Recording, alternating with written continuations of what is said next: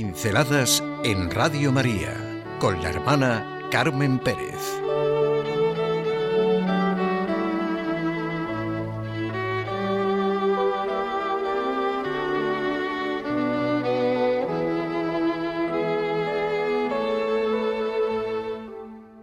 El precursor. Ese es el título del capítulo que Romano Guardini dedica a la figura de Juan Bautista. El precursor, como de Cicerón se decía, el orador, o Tomás de Aquino decía de Aristóteles, el filósofo. Y así ustedes piensen en lo significativo que es decir el poeta, el músico, el científico, el investigador, etc. Una figura, la de Juan el Bautista, que por poca cultura que se tenga, se sabe que es el precursor.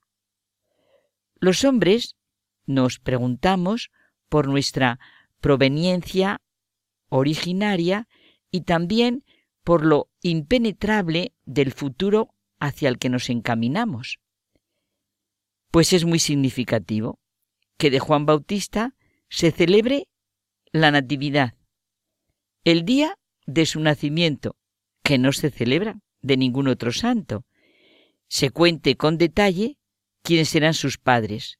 Zacarías el padre, un sacerdote del grupo de Abías, casado con una mujer descendiente de Aarón que se llamaba Isabel.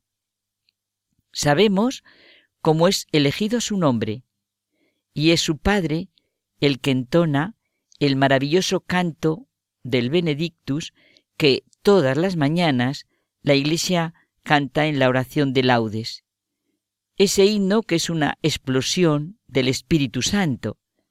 Bendito sea el Señor Dios de Israel, porque ha visitado y redimido a su pueblo, y nos ha suscitado una fuerza de salvación, y así libres de manos enemigas, podamos servirle sin temor, en justicia. Y tú, niño, irás delante del Señor para preparar sus caminos.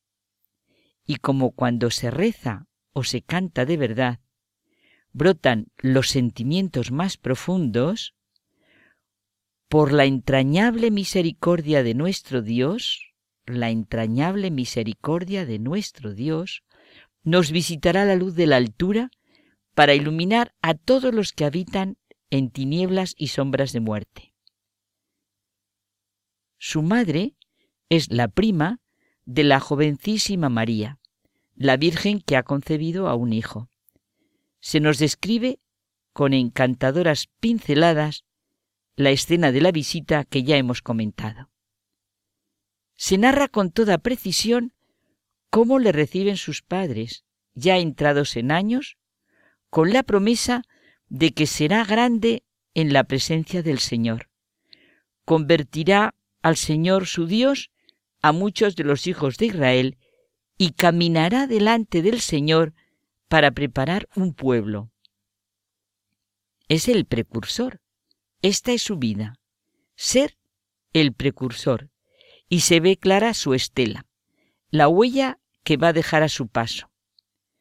Un niño llamado a una vida grande y muy difícil, su vocación, la de ser el precursor, es proclamada en el Evangelio de manera solemne, impresionante.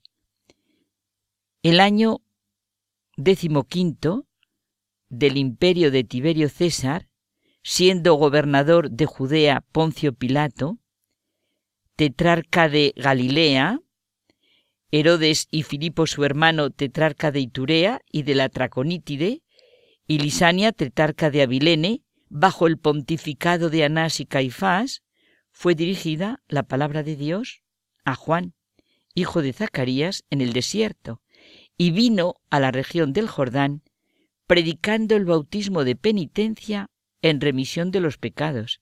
Sí, realmente es impresionante cómo es proclamada su vocación en el Evangelio nos tiene que conmover la historicidad del hecho, de los datos precisos y la verificación del misterio de Dios. el precursor, el hombre que es el primero que va a proclamar, He ahí el Cordero de Dios, he ahí el que quita el pecado del mundo. Con la mención del emperador romano, Tiberio César, se indica la colocación temporal de Jesús en la historia universal. No hay que ver la aparición pública de Jesús como un mítico antes o después que pueda significar al mismo tiempo siempre y nunca. Es un acontecimiento histórico que se puede datar con toda la seriedad de la historia humana ocurrida realmente, con su unicidad, cuya contemporaneidad con todos los tiempos es diferente a la intemporalidad del mito, nos ha dicho Benedicto XVI. Qué claridad la de Benedicto XVI, qué profundidad la de su inteligencia, qué vivencia la suya de la realidad que se está narrando. Acontecimiento histórico que se data con toda la seriedad de la historia humana ocurrida realmente, con esa unicidad cuya juventud eterna cuya contemporaneidad con todos los tiempos es diferente, como él ha dicho, a la intemporalidad de los mitos. Y no es sólo la datación del hecho, es que el emperador, por una parte, y el precursor y Jesús representan dos órdenes diferentes de la realidad que no se excluyen, pero cuya confrontación comporta la amenaza de un conflicto que afecta a las cuestiones fundamentales de la vida, de la humanidad, de la existencia humana. Lo que realmente vivimos en nuestra propia situación y en nuestro diario vivir.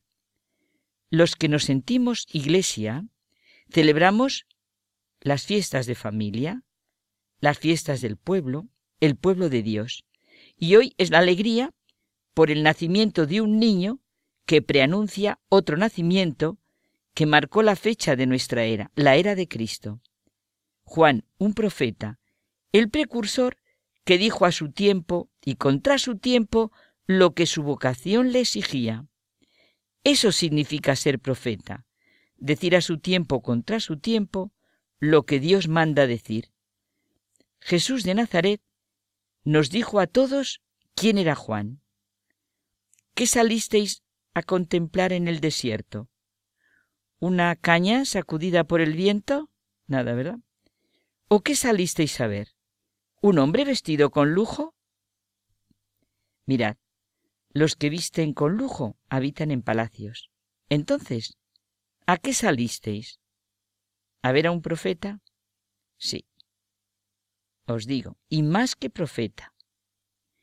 Este es de quien está escrito, yo envío a mi mensajero delante de ti, el cual preparará tu camino ante ti. No hay ningún hombre que haya recibido un testimonio semejante. La grandeza de Juan estriba en su manera de captar la plenitud del tiempo y le hace exclamar, Él es. Su vocación, su misión consistió en preparar y señalar el reino de Dios que estaba ya ante ellos. Se limitó a ser el precursor de este reino hasta su muerte, momento en el que por fin le sería dado penetrar y permanecer.